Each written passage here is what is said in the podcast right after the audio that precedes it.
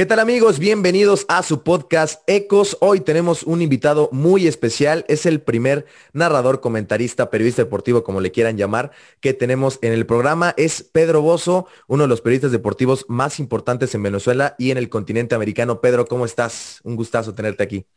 Alfred, muy bien, muchísimas gracias. Contento por haber recibido tu invitación y honrado al mismo tiempo, sobre todo por eh, semejante introducción. No, gracias por, por invitarme, amigo, de verdad. Te sigo desde hace tiempo en las redes sociales y, me encanta tu contenido y creo que tenemos un factor en común muy importante, ¿no? Como lo es la, NBA. Somos seguidores del mejor baloncesto del mundo, ¿no? Totalmente, sí, sí, nos, encanta la NBA y veo tus comentarios también y, y charlábamos antes de, iniciar, ¿no? Que esta magia de las redes sociales nos permiten conectar eh, con personas en común desde diferentes puntos del, continente, incluso del, del, mundo. Entonces, está padrísimo, ¿no?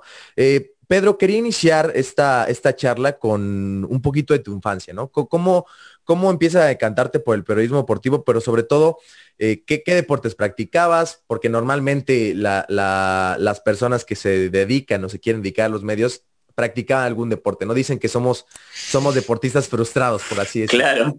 Sí, sí, sí. Es, ese es el mantra, ¿no? De los, de los narradores deportivos o de los periodistas deportivos. No pudimos llegar, pero contamos más o menos cómo es la cosa Por, por un medio. Nos Pero, Alfred, como todo venezolano, eh, a mí me llevaron cuando apenas tenía conciencia a un campo de béisbol, a un diamante. Mi padre quería que yo jugara en las grandes ligas, como la mayoría de los venezolanos que, son conocidos en el mundo del deporte, pero mm, recuerdo que mi viejo me dijo, te pusieron de outfielder, me, pusieron de centerfield. Llegó un fly, yo agarré la pelota y en vez de lanzarla, me fui corriendo a la base para sacar el out. en vez de lanzar la pelota. cuando, cuando mi padre vio eso, se acercó al campo y el entrenador fue y le dijo, mire señor, yo creo que lo de su hijo no, no, es el béisbol, quizás sea otro deporte, me parece que el fútbol es lo que le puede gustar. Y, el fútbol fue el deporte que más practiqué durante, durante mi infancia y, y durante mi crecimiento. Y creo que desde chiquito siempre estuve ligado a los deportes, siempre tuve como esa afición especial, miraba la televisión, miraba Sports Center, miraba ESPN, miraba Fox, miraba todos los partidos que estuviesen, todos los deportes que estuviesen en la pantalla yo me sentaba a verlo, era lo que más me gustaba desde chico y, creo que allí nació un poquito la, semillita del periodismo deportivo que luego se fue, se fue, a ver, convirtiendo en algo muy importante en mi vida.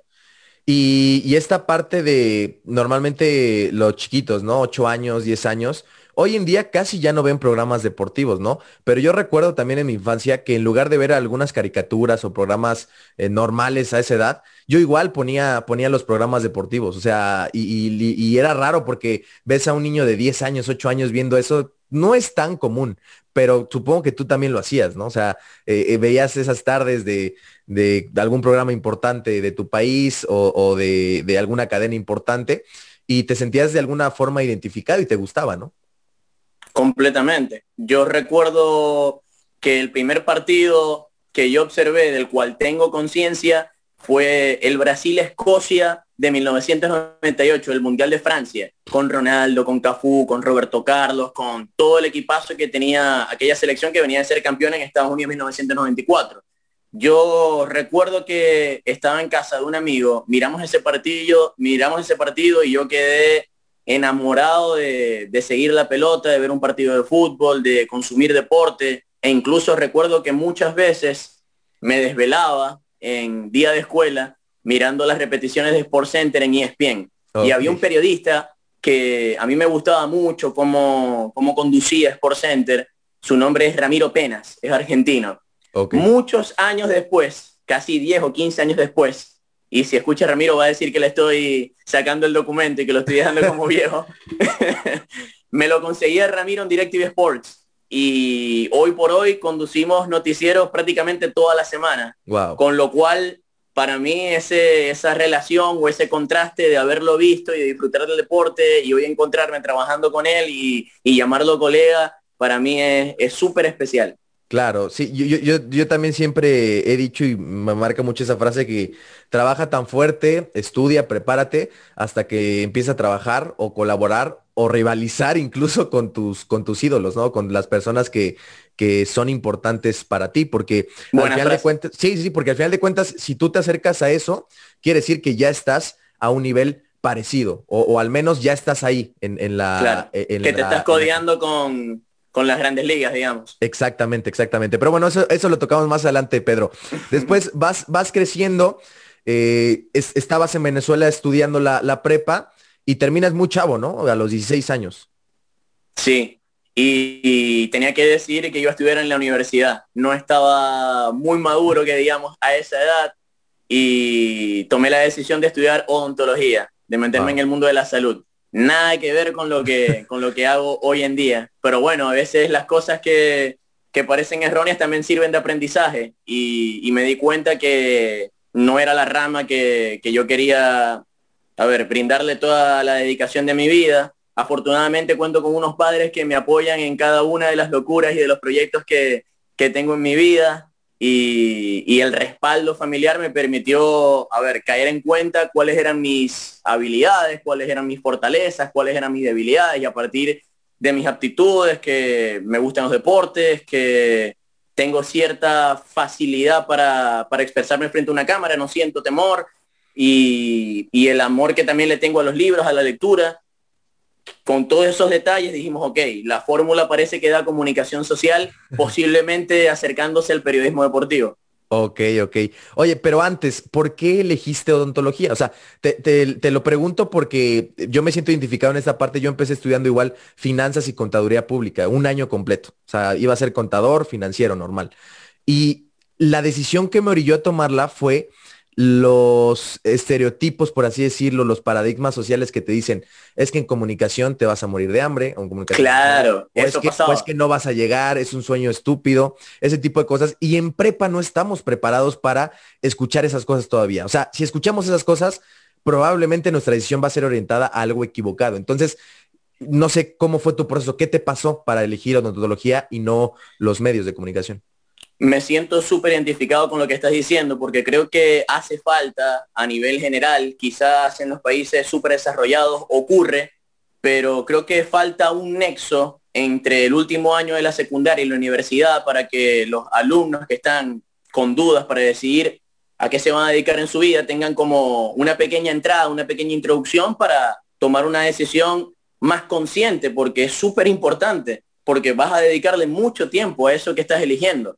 pero yo recuerdo que cuando era chico tuve dos, tres años ortodoncia, que es una de las ramas de la odontología, y como iba permanentemente al odontólogo y era un ambiente que yo sentía que disfrutaba y, que me llamaba la atención, sumado y sinceramente te lo estoy diciendo porque ya te confesé que tomé esa decisión siendo muy maduro y teniendo 16 años. También jugó una parte importante que, al menos en Venezuela, en odontología estudian muchas chicas y suelen ser chicas muy lindas. Entonces esto, eso también jugó a favor de la elección. bueno, eh, eh, qué, bueno que seas completamente honesto, porque, a esa edad estamos, estamos muy, muy, inmaduros todavía, pero, pero también es válido, también es válido. Oye, este, Pedro, pero hay, un punto muy importante que, que me gustaría rescatar y mencionaste el gusto por la lectura. Y no solamente por la lectura, sino estábamos hablando antes de, entrar a la, entrevista, a la plática, acerca de aquellas habilidades que son catalizadoras para poder lograr lo que tú quieres, ¿no? En este caso, por ejemplo, el periodismo deportivo, eh, podríamos decir, no, saber mucho de deportes, estadísticas, datos, obviamente es muy importante, ¿no? Pero hay cosas más allá, ¿no? Saber manejar o saber eh, eh, las relaciones humanas, cómo, cómo gestionarlas, o sea, con otras personas, la lectura, oratoria, la parte de persuasión, de saber venderte a ti mismo de una manera en la cual no solamente estés ganando tú, sino también la otra persona. Hay habilidades más allá de solamente saber datos, estadísticas y ya sabes, ¿no? De Entonces, eh, e-, esta parte creo que es muy importante, ¿no? La lectura y todo lo que conlleva, la preparación y todo lo que, lo que pasa a través de ella. Sí. Mira, la lectura, Alfred, en mi vida es muy especial porque mis dos padres son profesores universitarios, los dos son abogados.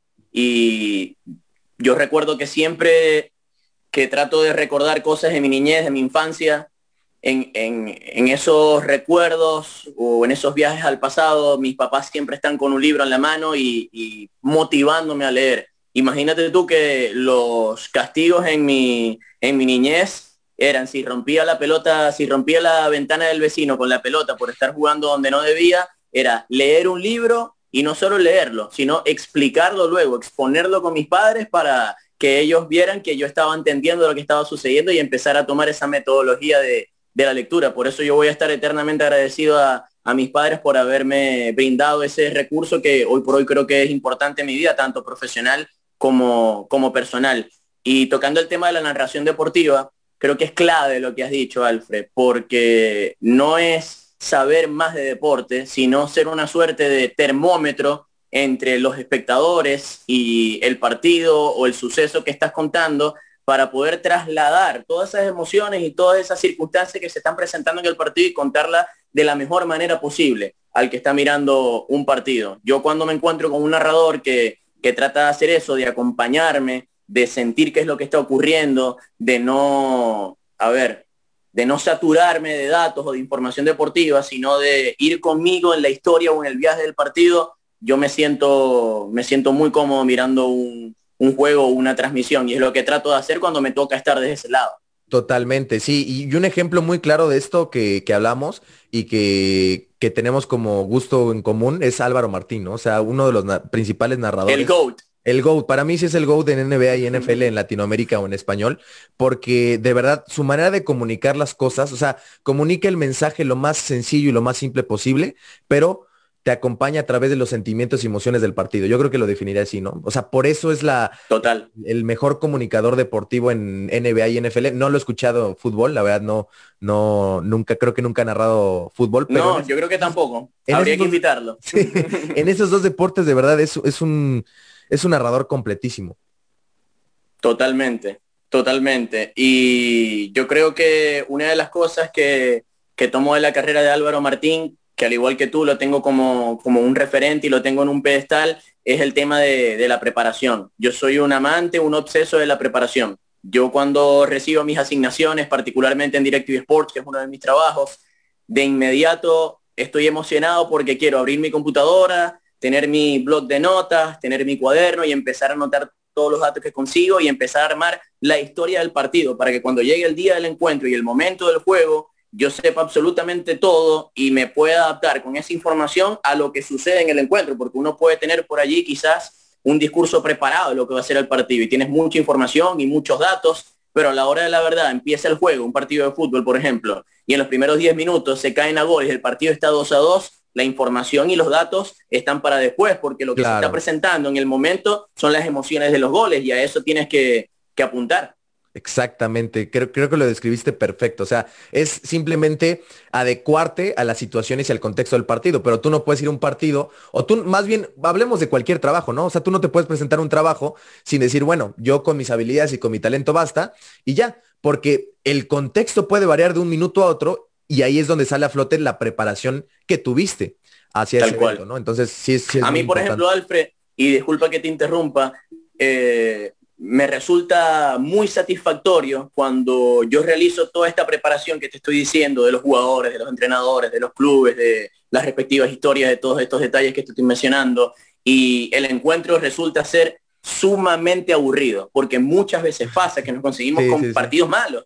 Y es así, me toca narrar, por ejemplo, un Levante Celta de Vigo 0 a 0 en el minuto 70 y la verdad es que emociones no sobran dentro del partido. Entonces, lo que yo intento hacer desde esa labor y donde consigo la satisfacción que te había mencionado es intentar que el televidente siga mirando el partido por lo que le estamos contando en compañía de, de, de mi colega, por supuesto, porque siempre suelen ser dos en la transmisión, y encontrar pequeños detalles para mantener entretenido y enchufado y conectado al encuentro a la persona que lo está escuchando. Totalmente, que, que es- ese es, el punto de vista como lo, como lo tienes, me parece, me parece muy, muy bueno. Oye, eh, Pedro, te vas, te vas a Argentina, ¿cómo, cómo se da eso? O sea, ¿cómo, cómo saltas de Venezuela a Argentina? Bueno, sabemos que la situación en Venezuela es, es muy dura y muy crítica, eh, ya Sí. lleva tiempo. Entonces, ¿cómo, cómo decides irte? Y, esta parte también de reflexionar sobre lo, que está pasando, ¿no? Porque eh, yo siempre, yo siempre he pensado y defiendo mucho esta parte de no poder, no podemos encerrarnos en nuestra burbuja, ¿no? O sea, yo, por ejemplo, estoy en México y decir, no, no me importa lo que pasa allá afuera, yo solamente estoy aquí en México y estoy bien, ¿no? O sea, yo, no soy partidario de eso porque tienes que, saber el, contexto de todo, tienes que ponerte en lugar de los otros. O sea, no, no puedes decir, yo estoy bien y se acabó. Entonces, ¿Cómo, cómo, cómo te llegó a ti a afectar la, cuestión en Venezuela? Y después, ¿cómo decides dar el, brinco a Argentina? ¿Cómo se te da esa oportunidad? Y a partir de ahí estudiar la universidad. Mira, si yo me pongo a pensar, creo que en el año 2010 yo estaba ya cursando comunicación social, había superado el tema de, odontología y ya estaba inscrito en, Maracaibo para tratar de, de finalizar mi licenciatura, pero la situación socioeconómica de Venezuela seguía empeorando. Y yo desde chico siempre sentí la curiosidad de vivir en el exterior, siempre quise tener un capítulo en mi vida para vivir afuera y experimentar otras culturas. Justo se presenta esta bifurcación de mi intención de vivir afuera con, eh, digamos, eh, la, caída social de, de mi país mis padres afortunadamente me, apoyaron en esa decisión, mi hermano también, y yo tuve que tomar una decisión entre dos caminos importantes en mi vida, porque por un lado podría haber ido becado a estudiar a, a, Canadá, becado por el fútbol, a estudiar comunicación social en Edmonton, una de las ciudades más frías del planeta entero, y la otra, ir a Buenos Aires, ir a Argentina, donde yo sabía que el periodismo deportivo era una rama muy importante. Yo considero que con Ciudad de México, Buenos Aires, eh, son las mecas del periodismo deportivo en habla hispana, quizás con Madrid también, lógicamente, pero me decidí por Buenos Aires, porque además de ser quizás la salida más sencilla en lo económico para mis padres, que me apoyaban en esos momentos, contaba con la presencia de mi hermano y con su esposa en, la ciudad de Buenos Aires, con lo cual eh, creo que tomé una decisión sensata porque hoy por hoy estoy contento con, lo que estoy haciendo y con, y con la decisión que tomé afortunadamente. Sí, quién sabe, quién sabe, quién sabe qué hubiera pasado si no, si no te ibas a Argentina y te, te ibas al vuelo allá hacia Canadá. Estuviera congelado posiblemente. En congelado, bueno, otro camino totalmente diferente que también es, también es importante, ¿no? Saber tomar la, las decisiones, o sea, hay que, hay que siempre en nuestra vida van a, vamos a tener que enfrentar decisiones difíciles o duras, y esta es una, porque digo, también no sabemos qué hubiera pasado allá, ¿no? A lo mejor también muy cosas muy buenas, pero eso, eso ya no, no lo puedes o suponer, ¿no? O sea, no, no puedes ya pensar en qué hubiera pasado estás en Argentina, pero ¿cómo te empiezas a inmiscuir y a desarrollar dentro del periodismo deportivo? Porque una de las cosas que se preguntan muchos chicos que apenas van empezando la universidad y, tienen el sueño del, periodismo deportivo, de cualquier carrera, es cómo me empiezo a desenvolver en lo que yo quiero. En este caso, tú eh, tomaste un curso, ¿no? O tomaste cursos de relato, comentarista, todo, esta, todo ese tipo de, de De conducción de televisión, de conducción de noticiero. Exacto. Y fue ahí donde empezaste a conocer a, personas dentro del medio. Y, bueno, cuéntame un poquito más, profundiza sobre, sobre esto. Bueno, Alfred, cuando yo empecé a estudiar comunicación en Buenos Aires, cuando ya estaba adaptado, digamos, a, a la cultura argentina, me di cuenta que a nivel universitario, la universidad que había elegido con ayuda de mis padres, tenía una visión de periodismo muy general y yo quizás estaba buscando algo más específico con el periodismo deportivo, pero al estar en una de las ciudades más importantes, como te decía, de habla hispana en, nuestra rama, me di cuenta que la oferta era muy importante en cuanto a cursos de relato, de comentario, de televisión, de radio, de noticiero. Entonces yo dije, ok, vamos por un lado con la licenciatura eh, universitaria con la Universidad Austral pero vamos también por otro, empezando a profundizar en el periodismo deportivo y me inscribía en cualquier curso que yo observaba con personas con, con cierto currículum, eh, desde el rol del profesor y desde el rol de, digamos, de jefe de, esos cursos. Y tuve la fortuna de cruzarme con grandes profesionales, con, referentes del periodismo en Argentina que, que, me abrieron las puertas no solo del curso, sino también de, de su vida. Y hoy observo cómo, cómo, ese camino me llevó a codearme hoy con ellos, ¿no? Y, claro. y creo que es, muy bonito para mí en lo personal, ¿no? Decir que llegué como ese chico joven extranjero que tenía ganas de aprender en un curso de relato deportivo y, y que, bueno, las vueltas de la vida lo llevaron a, a tener al profesor como colega hoy por hoy.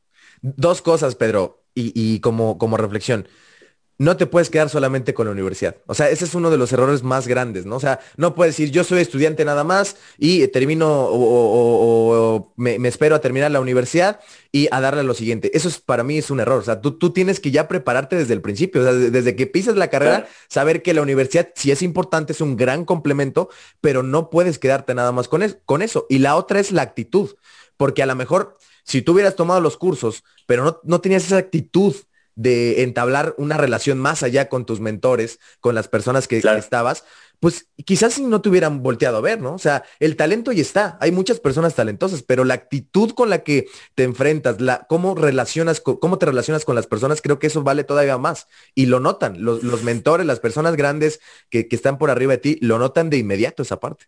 Es, eso es importante. La actitud y, las ganas y cómo tú afrontas los diferentes desafíos que se pueden eh, presentar en tu vida. Yo recuerdo específicamente, y me llevaste a ese recuerdo, que los cursos eran semanales, una vez a la semana.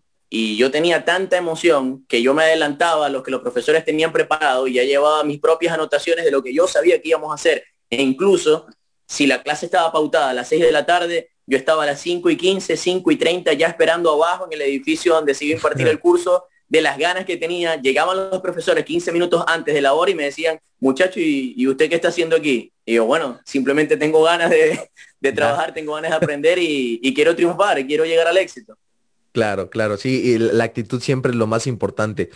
Pedro, ¿y cómo se te da esa gran oportunidad de hacer el casting, de pues ya de entrar directamente a DirecTV, se vale aquí la, redundancia. ¿Cómo, cómo, lo, ¿Cómo lo afrontaste y cómo se te dio la oportunidad? Bueno, a propósito de eso, para seguir con el chiste de Alfred y, y, respondo a tu pregunta, aquí en Venezuela habitualmente DirecTV es tan fuerte que cuando vamos a hacer algo directo, decimos, por ejemplo, no, y agarramos el carro y nos vamos DirecTV. Ah, ok, es un, eh, ¿cómo, ¿cómo se llaman estas palabritas? Que, de, lenguaje popular, por así decirlo, ¿no? Claro lo, adoptaron. la jerga venezolana. Jerga, jerga, la, jerga, sí, sí, sí. O sea, es, bueno, es bueno saber eso, o sea, es bueno saberlo porque evoca la fuerza que tiene DirecTV allá en Venezuela, ¿no? Que ya vamos a platicar más adelante. Entonces, claro, ¿cómo, entras a, DirecTV, Pedro? Bueno, uno de los cursos que eh, participé era con Fabián Godoy y con Juan Furlanich, que hoy siguen siendo parte de la familia de, de DirecTV Sports. Y ese curso particularmente constaba de muchísimas prácticas. Era, era la base, digamos, las prácticas en un, en un estudio de radio, narrando y comentando partidos de, de, fútbol y en alguna ocasión también hubo de algún otro deporte, pero creo que por la preparación que tenía, por cómo yo me presentaba preparado a las clases, ellos habrán visto algo de mí que les llamó la atención. DirecTV estaba en plena expansión en Buenos Aires y en todo el continente y buscaba a chicos jóvenes de diferentes nacionalidades. DirecTV cuenta con pasaportes colombianos, venezolanos, ecuatorianos, argentinos, chilenos, uruguayos. Y creo que estuve en el lugar preciso, en el momento ideal para que ellos observaran en mí esas ganas. Este chico está joven, este chico está aquí en Buenos Aires, no hay que importar a nadie de otro país vamos a darle la oportunidad al menos de presentarse en un casting, porque justo DirecTV estaba buscando personas jóvenes con ganas de, trabajar. Entonces, si bien es cierto que la oportunidad se presentó, eh, yo también la busqué y creo que, que, esa es una enseñanza clave para poder transmitir a los chicos que quieren empezar en, este mundo. Claro, claro, o sea, tú, tú, tienes que buscar las oportunidades, no te van a llegar a, ti. O sea, normalmente o a veces sí te pueden llegar, pero también debes estar preparado para afrontarla de una buena forma, porque a lo mejor si tú hubieras tenido la oportunidad de hacer el casting, pero no hubieras tenido la preparación de los cursos, tu actitud frente a, los cursos o lo que tú estuviste preparándote previo a tomar el casting, pues a lo mejor no te hubieran seleccionado, ¿no? Entonces, una, una, una, enseñanza muy valiosa que no solamente se limita al periodismo deportivo, sino a la vida en general, es ver esta parte de que la preparación existe, que la suerte existe, pero que tu preparación te va a ayudar a llegar a donde tú quieres o al, o, al menos acercarte, ¿no? A, tener al menos las oportunidades para que ya después, con base en eso, tú puedas ser seleccionado para algo, ¿no? Entonces, claro. ¿Te, seleccionan ahí, Pedro? dime, dime, platica. Sí, yo, yo creo que eso es básico, porque la preparación, lo que me genera a mí a nivel personal y profesional, es que, a ver, si algo ocurre mal o no mal, sino que no sean las cosas como tú estás esperando, a ti te queda al final por lo menos la satisfacción de que tú hiciste todo lo que estaba en tus manos para poder cumplir con los objetivos. Luego, si la oportunidad no llegó o si las cosas no salieron, bueno, a, afrontarlo de la manera que sea, a buscar otro camino y tratar de, de ser exitoso en otro plano. Pero quedar al final con esa sensación de, satisfacción por haber cumplido con lo que a ti te correspondía, creo que eh, es sumamente importante. Exactamente, justo eso, o sea, yo tengo esta, esta frase de no quedarte con nada, o sea, tú no te quedas con nada, tú lo, tú lo diste todo, siempre van a haber circunstancias favorables o, circunstancias no favorables, pero eso ya no te corresponde a ti. Si tú lo entregaste, si tú lo hiciste, si tú, si tú te preparaste, si tú estuviste trabajando, trabajando, pues tienes más probabilidades de que sea favorable. Pero bueno, incluso puede ser negativo y no te tienes que excepcionar. Entonces, entras a, DirecTV, Pedro, y, cómo fue entrar en una de las cadenas eh, deportivas más importantes eh, en Latinoamérica. A los 22 años. Mira, sí, primero el casting. Yo llegué y habían no menos de 15 personas para el casting. Y yo claramente era el más joven de todos, por varios años. Ajá. Y yo estaba algo nervioso en la previa del casting, pero cuando me dicen para pasar al estudio y, sentarme frente a la cámara y acompañar un compacto, recuerdo que fue un Real Madrid, Atlético de Madrid, que habían jugado el fin de semana anterior. Me dijeron, ok, vamos a hacer esta presentación, vas a acompañar el compacto como si fuera un noticiero. Cuando yo me senté y, y prendieron la cámara, no sentí ningún tipo de nervio. Y creo que que ese es un don que, la vida, que Dios me dieron. Yo no tengo ningún tipo de, temor cuando se enciende la lucecita roja, que es algo habitual, ¿no? Cuando uno le pregunta, no sé, eh, a 10 personas qué tan nerviosos se sienten hablando frente a una cámara, seguramente 9 o 10 te van a responder que, no es algo a lo cual estén acostumbrados. Sin embargo, cuando a mí me tocó hacerlo, yo me sentí sumamente cómodo. Todo el nerviosismo que traía en la previa del casting se fue cuando empecé a hablar de, de fútbol, del partido y de, y de lo que me gustaba hacer por suerte sucedió de esa manera y, me sentí me sentí en mi área, me sentí como pez en el agua, como dice la, famosa frase. Claro, y eso también eh, gran parte se debe a, tu preparación, ¿no? A todo, a todo lo que antecede antes del, casting, ¿no? lo que platicabas de chiquito de la lectura, de la educación, eh, tus, preparaciones en, los cursos o, talleres que, que, se daban, todo eso obviamente suma que tú estés más tranquilo, o sea, que, que esos nervios no aparezcan en los momentos en los que tu performance está, ¿no? Entonces, sí, sí es muy, muy importante esto que mencionas. Y bueno, entraste a DirecTV en el 2012, si no, si no mal recuerdo. Sí. Y después, 22 eh, años y ya en una de las cadenas más importantes de, deportivas en América. Wow, ¿no? Sí, fue pasar del fútbol del ascenso de Venezuela al Real Madrid en, menos de, de, un año y, fue una bendición personal para mí y, familiar también, porque toda mi familia es amante del deporte, mi padre especialmente, sobre todo en el béisbol, pero con el paso de los años y con, mi trabajo también se, ha acercado mucho al, fútbol y al baloncesto, pero fue, como te decía, llegar a un grande, llegar al Real Madrid sin, sin mucha experiencia, una oportunidad de oro, y cuando recibí esa noticia dije, ok, ya llegué, ahora tengo que demostrar que merezco este lugar, que tengo que todos los días llegar temprano, todos los días demostrar que estoy preparado, todos los días estar dispuesto para hacer lo que me dicen y quizás algo más desde mi punto de vista o desde mi lugar. Claro. Wow, sí, estabas muy, muy joven y, ya estabas en, las grandes ligas, por así decirlo, del periodismo deportivo. Pero dos años después, bueno, en ese intermedio, 2003, eliminatorias sudamericanas, estuviste muy activo, cubriendo ahí las eliminatorias con Venezuela, con, Colombia, y, llega la, gran oportunidad, convocado para el Mundial de Brasil 2014. O sea, con 24 años, eh, yo siempre hago esta comparación, ¿no? O sea, que para los periodistas deportivos o para las personas que están en los medios, creo que es así, o sea, se siente como si estuvieras convocado, o sea, como si estuvieras en una selección y te convocan para, para el Mundial. Yo creo que es lo mismo, porque hay muchos, hay muchas personas dentro de un medio, ¿no? Que y muchas no van. Entonces, que, estuvieras convocado fue, yo creo que un, momento cumbre en tu carrera, ¿no? Y tan solo a dos años de haber llegado a, a, DirecTV.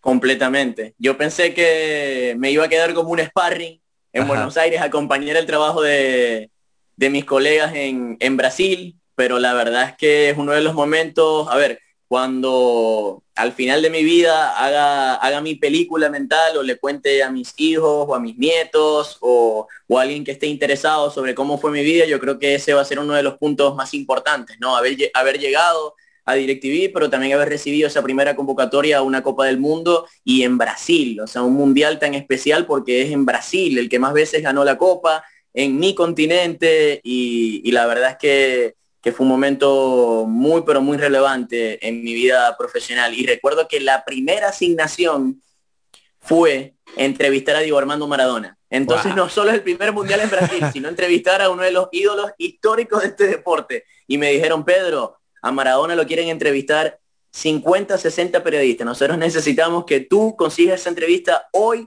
sí o sí. ¿Y, cómo la conseguiste? ¿Cómo conseguiste esa entrevista? Digo, es, difícil. Porque te digo, te digo algo, Pedro, antes. Aquí en México hay un periodista que se llama David Faitelson, no sé si lo ubiques. Claro, sí, sí, eh, es, muy, muy importante aquí en México. Aquí en Venezuela se ve mucho fútbol picante. está, está bueno, está bueno el programa.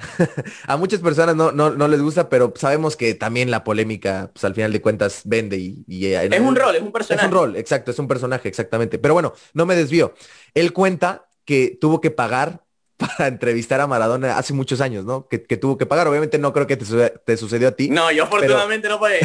pero, pero ¿cómo conseguiste esa entrevista? O sea, si un periodista paga, como, como David Faitelson, quiere decir que fue, fue es complicado conseguir una entrevista con Maradona. ¿Cómo la conseguiste tú?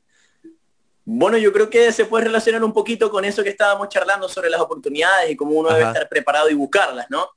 Recuerdo que cuando me dieron esa asignación, de conseguir la, entrevista con Diego Armando Maradona. En aquellos momentos él estaba haciendo un programa con Víctor Hugo Morales, que es uno de los periodistas ah, deportivos más conocidos también en habla hispana. Es el del famoso relato de ahí la tiene Maradona, lo llevan dos, sí, sigue el genio del fútbol mundial, que lo han visto millones de veces en, YouTube.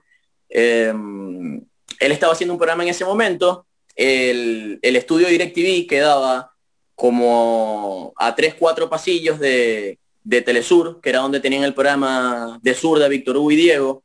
Y yo voy allá, lo primero que tengo que hacer es estar donde está Diego Armando Maradona, si lo quiero entrevistar. Bueno, empecé por ahí, bueno, vamos a ir allá a ver cómo es esta situación, porque nunca he estado en un mundial, no sé cómo es el tema con el trato de Maradona. A lo que yo llego hay no menos de, de 30 periodistas esperando en el pasillo en las afueras del estudio.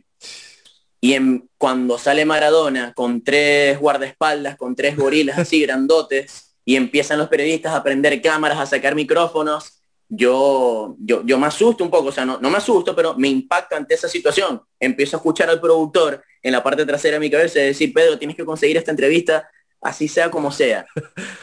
Y, y, yo la verdad es que no recuerdo por qué lo hice. Me acerqué a Maradona, porque todo, todo, todo el mundo lo estaba mirando como si fuera una estatua que está allí y a la cual no puedes llegar y es un momento inaccesible, ¿no? Sobre todo por los dos guardaespaldas. Y yo lo que hago es que me, voy, me voy a, al frente de él, cara a cara, y le digo, le, extiendo la mano y le digo, Diego Armando, ¿cómo estás? Mi nombre es Pedro.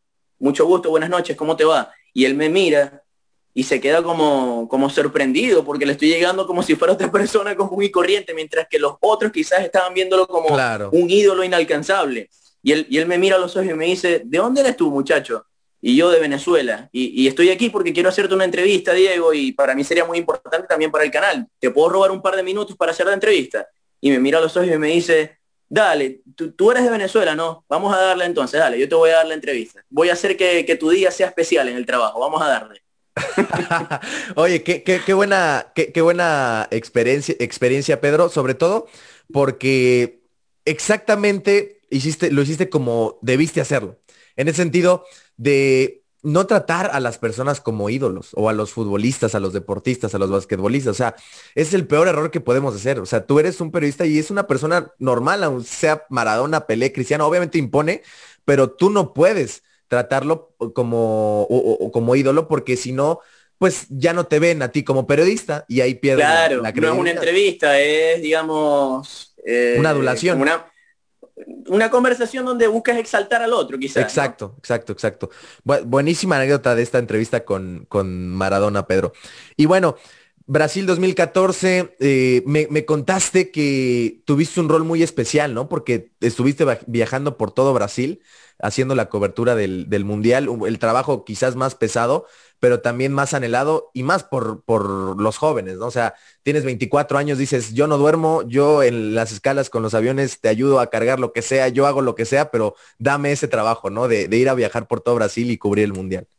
Sí, cuando me informaron de la convocatoria para el Mundial, cuando el productor me contó cuál era un poco el plan que tenían conmigo, me dijeron que al ser el más joven de toda la expedición, de todo el grupo, iba a tener quizás la tarea más ardua en cuanto a lo físico, porque ninguno de los chicos de experiencia quería, quería asumir ese rol y la verdad es que es entendible, pero yo lo tomé y lo tomé con una sonrisa de oreja a oreja, porque era viajar cada tres días a todas las sedes viajar permanentemente, viajar incómodo, pero bueno, yo tenía ganas de hacerlo y, la verdad es que no me arrepiento en lo absoluto. Viajé con un cámara que, fue maravilloso y, sin productor, entonces teníamos que hacer entre los dos la tarea de camarógrafo, periodista y producción desde todas las sedes de Brasil para contar un poco cómo se estaba viviendo el mundial desde todos los lugares, de todas las sedes del campeonato del mundo. Entonces, además de ser una oportunidad maravillosa en lo profesional, en lo personal también fue un golazo, Alfred, porque conocí muchas ciudades, conocí la selva brasileña, fui a Manaus,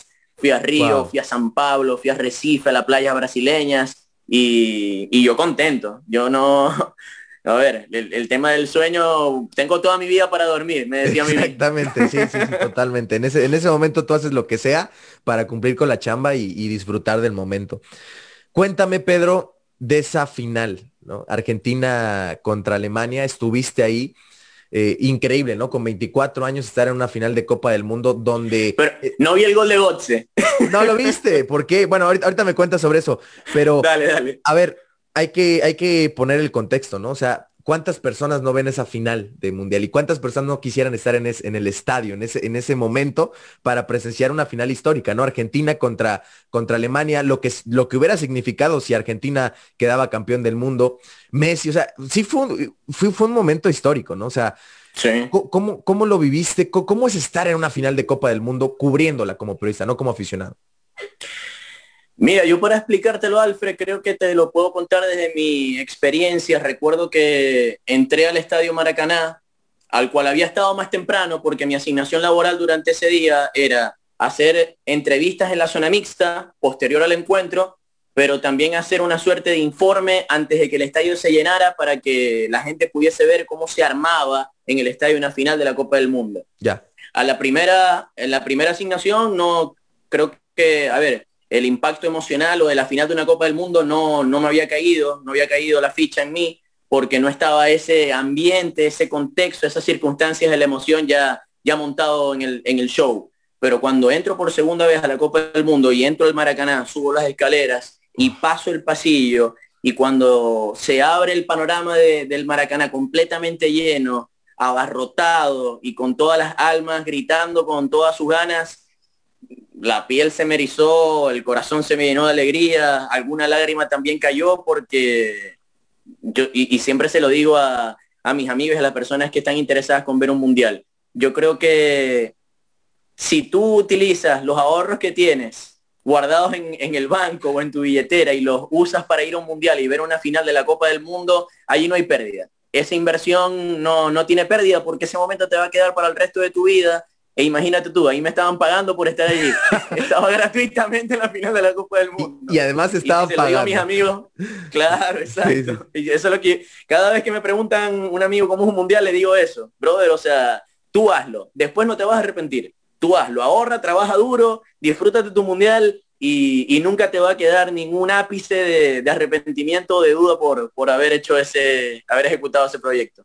Y, en esos momentos como que se te viene a la cabeza todo lo que, lo que pasaste, ¿no? O sea, empezar en, odontología, te cambiaste de carrera, comunicación social, empezaste en Venezuela, te fuiste a Argentina. O sea, se te, pasa eh, por la cabeza todos esos momentos que tuviste que pasar para llegar a ese momento. Y a lo mejor fue muy rápido, pero, pero qué bueno, o sea, qué bueno que, que, estuviste ahí y que, y que lo aprovechaste y, un momento increíble. O sea, la, la lágrima que mencionas yo igual soy muy emocional, ¿no? No he tenido la fortuna todavía de estar ahí, pero confío en que en algún momento estaré. Claro que sí, llegará, brother. Y, creo que, o sea, si, tú dices una lágrima, yo creo que uh, me tomaría unos cinco minutos para asimilar lo que está pasando y después darle al trabajo, ¿no? O sea, porque sí, o sea, es, como resumir. Eh, Estás como en una, en, un, en cámara lenta, está. Observas todo como sorprendido, no sabes qué está sucediendo. Wow, wow, wow. Y bueno, cuatro años después, Rusia 2018, ya un poquito más, más aclimatado, ya con más experiencia de, de, de estar en, en, un mundial previo, de, de más coberturas, de, de, más partidos narrados. O sea, ya, ya, ibas con más experiencia, pero igual fue increíble, ¿no? Esa experiencia de Rusia. También estuviste en la final, vi, vi, por ahí la foto. Y, y Pedro, al, dame tres consejos o los consejos que tú quieras para una persona que se quiere dedicar a los medios de comunicación, pero que también sean aplicables para cualquier cosa en la vida. O sea, cualquier persona que se quiera dedicar a lo que sea y que quiera llegar a las grandes ligas de eso. Es una pregunta importante, reflexiva, que me invita a pensar en lo que hemos charlado durante, durante esta conversación, Alfred, el tema de la preparación. Poner todo de tu parte para que cuando llega la oportunidad o, la chance de demostrar que, puedes hacer lo que quieres hacer, estés listo, estés 100% preparado para, para hacer la tarea. Así que esa sería una de las cosas que, que le aconsejaría o que, o que le diría a alguien que quiere trabajar en el periodismo deportivo o en cualquier faceta. Creo que otra es aprovechar el momento de, de la sociedad y de las redes sociales. Como habías mencionado anteriormente, hace 10 años las redes sociales no estaban tan globalizadas o tan inmersas en la vida diaria de las personas, con lo cual ahora el área de trabajo se ha expandido completamente, entonces cualquiera que tenga ganas y, tenga la voluntad de crear un buen contenido, lo puedes hacer. Y tú eres la prueba viva de eso, Alfred. Y creo que esos dos detalles son, son importantes, la preparación y, y aprovechar el momento, aprovechar el momento porque estamos en una época en la cual cualquier persona que, produzca un buen contenido, que le meta ganas, que le ponga corazón, va a tener del otro lado a, gente que lo va a escuchar y, por allí se puede empezar algo interesante. Sí, total. E, e, es, empezar con lo que tienes y empezar a, a, diferenciarte ya, ¿no? O sea, no te tienes que esperar hasta terminar la universidad, tienes que empezar ya y, creo que son, son buenas enseñanzas. Pedro, de verdad, muchísimas gracias por la charla. Estuvo, estuvo buenísima. O sea, literalmente fue, fue un viaje un poquito hacia tu historia y, y, hacia todo lo que has hecho. Entonces, muy, muy contento de, poder platicar contigo y, y, bueno, muchísimas gracias por, por el tiempo.